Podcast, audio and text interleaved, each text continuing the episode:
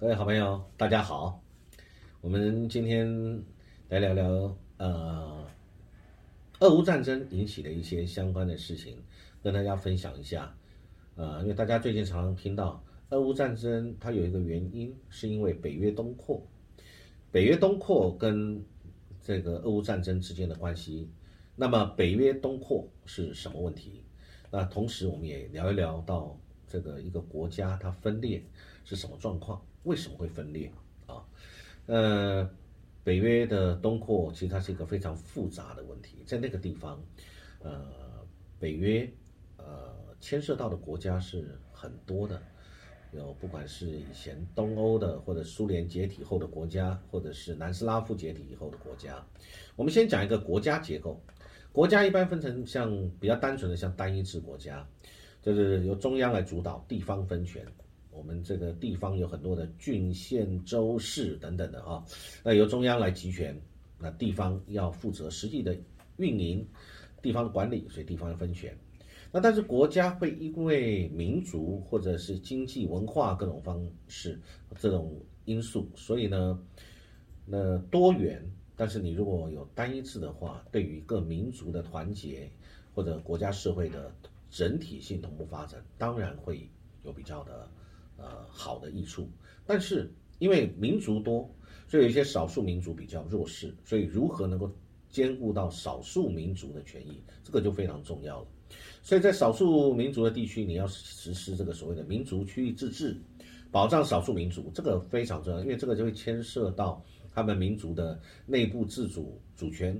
呃，地方主权的事务以及权利管理，或者是他的这个少数民族的事务，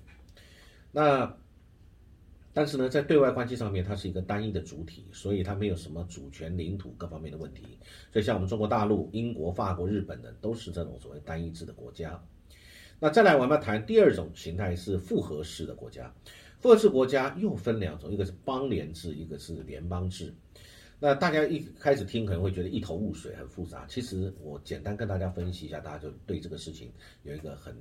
很这个简易的一个分类跟理解。复合式国家是指两个以上的国家组成的一种国家联盟啊，按其联合的程度又分为是联邦制还是邦联制。联邦制其实就是就是我们刚讲复合式的一种，是由两个以上具有自己主权的政治实体，包含是自治共和国啊、联邦州、省省这种省啊等等，通过签署了统一的宪法，就是联邦宪法，建立一个跨境的中央政府，就联邦政府。那么，从而结合成一个更大的主权实体——联邦的一种国家结构。所以，国家的元首通常是呃君王或者民选的领导人啊。所以呢，所以联邦就是说两个以上共同的国或邦，所以叫联邦州组成一个统一的国家。那么，联邦的成员国在联邦国家成立之前，那么它是单独享有主权的政治实体，是后来才。大家彼此有这个同意合意以后呢，那再联合在一起，所以联邦制。那在加入联邦以后，虽然你不是有完全独立的主权，但在联邦宪法规定的范围之内，呃，你联邦成员的主权仍然受到法律的保护啊。比如说，联邦成员国你有权利去制定跟修改。这个宪法规定自己的内部制度不需要联邦政府的批准，或者是联邦国家的成员在加入联邦之前就有自己的区域范围，加入联邦后，你的区域就是你的领土或者疆域，你是不可以随便改动的。那再来呢，联邦国家的这些成员一定有自己的国籍，联邦成员也可以有加入联邦权利，也有退出联邦的权利啊，所以这个联邦这是一种联邦制度。那我们讲是因为世界很大，有各种不同制度，我们也要了解他们。那它的权力来源在于说，在组成联邦制国家的时候，是各自把权力交给了联邦政府，但是又保留了一部分管理自己国内事务的权利啊，等于是对外大家是联合在一起的一种联联盟啊，是一种强有力的一种组织，但是内部我有我自己的权利啊。所以呢，那联邦政府它统一行使的权利跟这个保留权利，都由联邦宪法很公平的对于各联邦的成员国来规范。那所以呢，有联邦宪法之外，各国你还是有自己的宪法，跟来保障自己行使自己国家的权利啊，所以各位就理解，那这个联邦的权利，它可以遍及全国各州或共和国的权利，只能在各州或国内行使。成员国的公民同时又是联邦公民，所以它有两种身份。那有的联邦还有进行国际外交活动的权利，但在对外的关系当中，大多数的联邦主任单位不是单独的主体。美国现在是世界上首先建立现代联邦制度的国家，就这边我们就特别谈到美国是如此。除此之外，还有哪里？像印度、像俄罗斯、像瑞士、巴西等等，都有实行联邦制。那当然，随着政治、经济跟社会的发展，联邦的中央政府的权力会比较加强。联邦组成单位的权力虽然很大，这个权力下放跟权力集中是这个联邦制国家并存的两种。发展趋势啊，这个这两种是同时并存的。那所以呢，联邦制国家我们就知道，它是先有这些国家，以后才会有中央政府。好，那当讲完了，大家是不是有一个概念？那现在我们要讲另外一个叫邦联制。邦联制呢，是一个由若干独，比如说有好几个独立主权的国家，为了特定的目的而组成的一种国家的联盟。邦联的它结构是比较松散的。啊，并不具备一个组成一个国家所需要的这个全部要素啊，那不具有完整的国际法上面的它的主体资格，它有一个相关的事物的共同这个管理，但是它并没有其他比较很紧密的一些相关的法规，所以邦联的法律和政策对各个成员国不具备无可争议的强制性啊，这是重点啊，然后在。邦联之下，各成员国都是独立主权的国家，在邦联下面，大家都是独立国主权的国家，也都是国际法的主体，各自在外交、军事法律上都具有具备各自能力，独立的自主权，加入会退或者是要退出，相对都很自由。所以呢，邦联的成员国常常要以一个声音发声，要说一个邦联制国家是一个复合国的话，就有一点牵强。邦联是一种介乎国家跟超级国家之间的这一种组织，联邦的邦联的分类方式，呃，是很复，呃，这个这个是对复杂现实的一个简单化啊，就是没有那么复杂，我一定要是联邦，我邦联就是我们大家讲好啊，那各自来行使，那但是我们又是一种联合体制啊，所以这个是牵扯到约束力的大小。那中央的权力还是需要各国来支持，否则政策没有办法推行，啊，比如说像独立国，呃，独立国家啊，国协啊，而且它甚至有些是没有这个这个相关的中央机制的。那但是呢，邦联还是要靠条约、政治、经济这些组合，或者包含军事。那所以呢，因为结构比较松散，所以可能因为利害关系就解体了。一般我们讲一些国际间的，比如说我们讲这个。邦联举例好了，在现在国际上的，比如说独立国协，独立国协就是，呃，俄国，呃，这个苏俄苏联解体了以后，那他这些解体的国家自己成立了一个独立国协，那比如说英国大英国协，比如说东盟的国家叫东协，还有这个美洲这边有一个美洲国家组织等等，那当然欧盟现在是世界上最成功的。国家的一个邦联组织的表现，而且它越来越有表现出超国家组织的倾向。许多人也认为，在欧盟在二十一世纪更像是一个联邦，而不是一个邦联，因为它的组织啊是越来越紧密，而不是很松散的。那邦联还可能存在于某一个国家，比如说在这个这个有一个国家叫波赫，我想大家都知道。那波赫这个国家虽然它很贫穷啊，它的国家是比较呃贫穷的国家，那但是呢，它这个国家里面是这个存在另外一个国家里面啊，波赫这个国家。那还有比如说南北战争的时候呢，南方邦联也曾经实施邦联制。那我们讲说旧苏联时代比较特别，它名义上是实施邦联制，但实际上操作出来的比较像是联邦制。或者是单一制的国家，因为它非常的紧密啊，那所以呢，我们要谈，比如说，我们就要举一个国家结构，我们刚讲俄罗斯好了，俄罗斯联邦，以现在的俄罗斯联邦，其实大家都知道，以前是这个呃，一九一七年以前是这个沙皇沙俄时期，一九一七之后到一九二二年那个时候是这个苏俄，后来一九二二到一九九一年之间，苏联解体前那个叫苏联，现在叫做俄罗斯啊。那俄罗斯这个现在它现在叫俄罗斯联邦啊。呃，俄罗斯联邦现在是几种类型？是六种类型，八十五个不同的联邦主体组成，非常有趣，但是也是非常复杂。一九九一年苏联瓦解以后啊，九三年就成立了俄罗斯联邦，那是有八十五个不同的联邦主体。俄罗斯的联邦管辖区有高达过九个不同的联邦的管区。八十五个不同的联邦主体有什么？比如说，俄罗斯联邦目前六种形态。八十五个联邦主体，包含了一三个联邦的直辖市啊，有莫斯科、有圣彼得堡及塞瓦斯托波尔市，再有四十六个州啊，四十六个州，再来有九个边疆区，再来有二十二个享有比较大自由的共和国，这些共和国往往是比较少数民族的聚集区，大家去看俄罗斯地图都看得到。再来有一个自治州。啊这叫犹太自治州，因为他们有这样的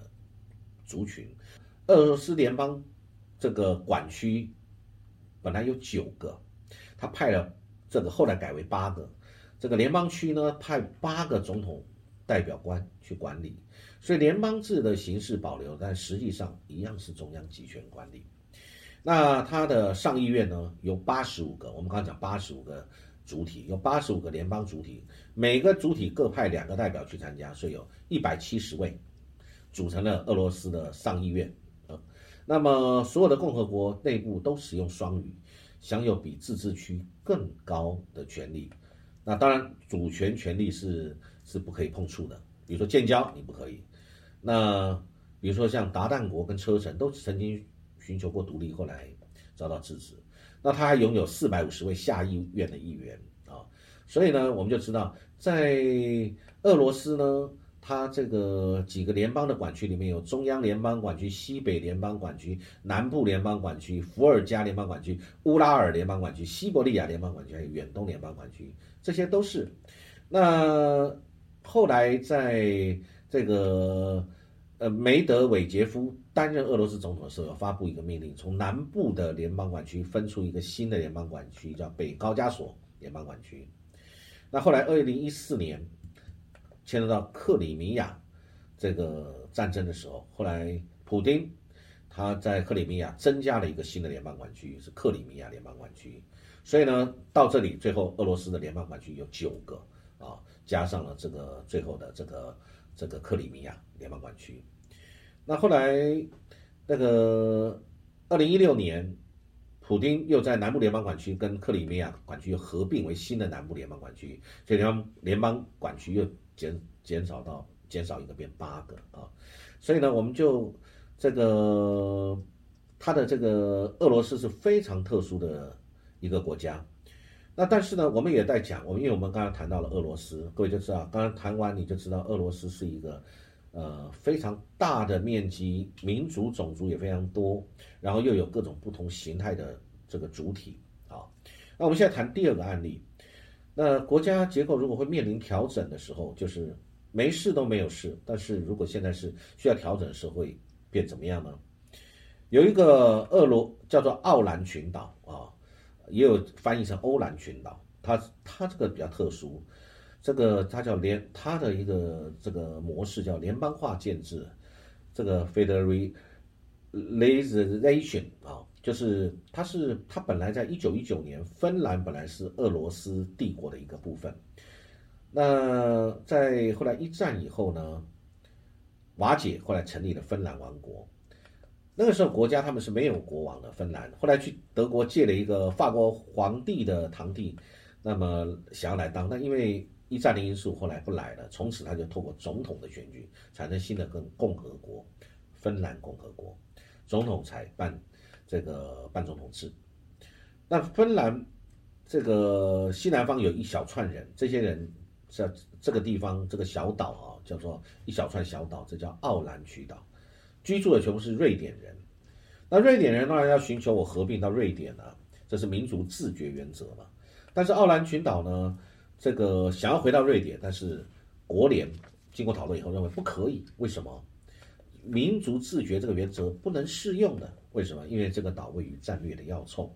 如果回归到瑞典的话，会有引发战争的这个疑虑呀，避免俄国、俄罗斯对于这个事情有强大的意见，所以呢，为了不要引发这俄罗斯的这个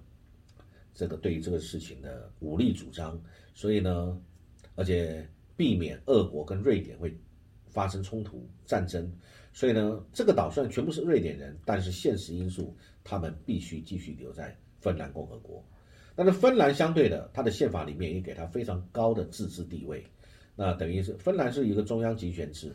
那所以呢，因为国际宪政状况不允许，所以特别允许了欧兰群岛变成是联邦化建制啊。那它这个这个中央政府每年还要它的这个税金还要补还给他们，哦，所以这是一个。比较特殊的一种情形，民族自治啊，等于特定的民族区域内有两种制度。再来，我们要讲到一个像丹麦，这个叫法罗群岛。法罗群岛，各位如果有看有注意的话，这个是法罗群岛，它是丹麦这个国家的海外自治领地。那它这个位置在挪威海和北大西洋中间，处于挪威到冰岛之间呃的地方。那它的面积也不过一千三百多、一千四百平方公里，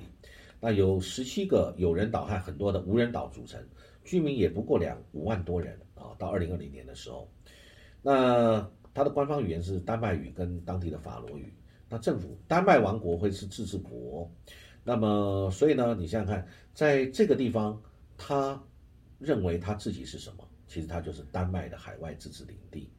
后来第二次世界大战以后，丹麦战败以后，英军进驻。后来呢，他们独立公投，超过一半以上人支持独立，但公投结果只有建设意建议意义，那没有实质意义。后来呢，法罗群岛由丹麦国会立法规定，法罗群岛不再是丹麦的直辖这个地区，而变成是享有高度自治的丹麦海外自治领地。所以呢，你看这个就是一个很多呃，我们讲这个不同的一个情形，造成历史、地理背景因素造成的一个情形。啊，这个就针对这些国家，在我们刚刚讲到几个国家的制度，值得我们参考啊，值得我们参考，可以大家做一个对于世界上局势以及几个国家不同的形态，我们可以有一个了解。好，今天这个部分跟大家来分享到这边，谢谢各位，祝各位愉快。我们接下来再来分享其他的这个想法。好，谢谢各位。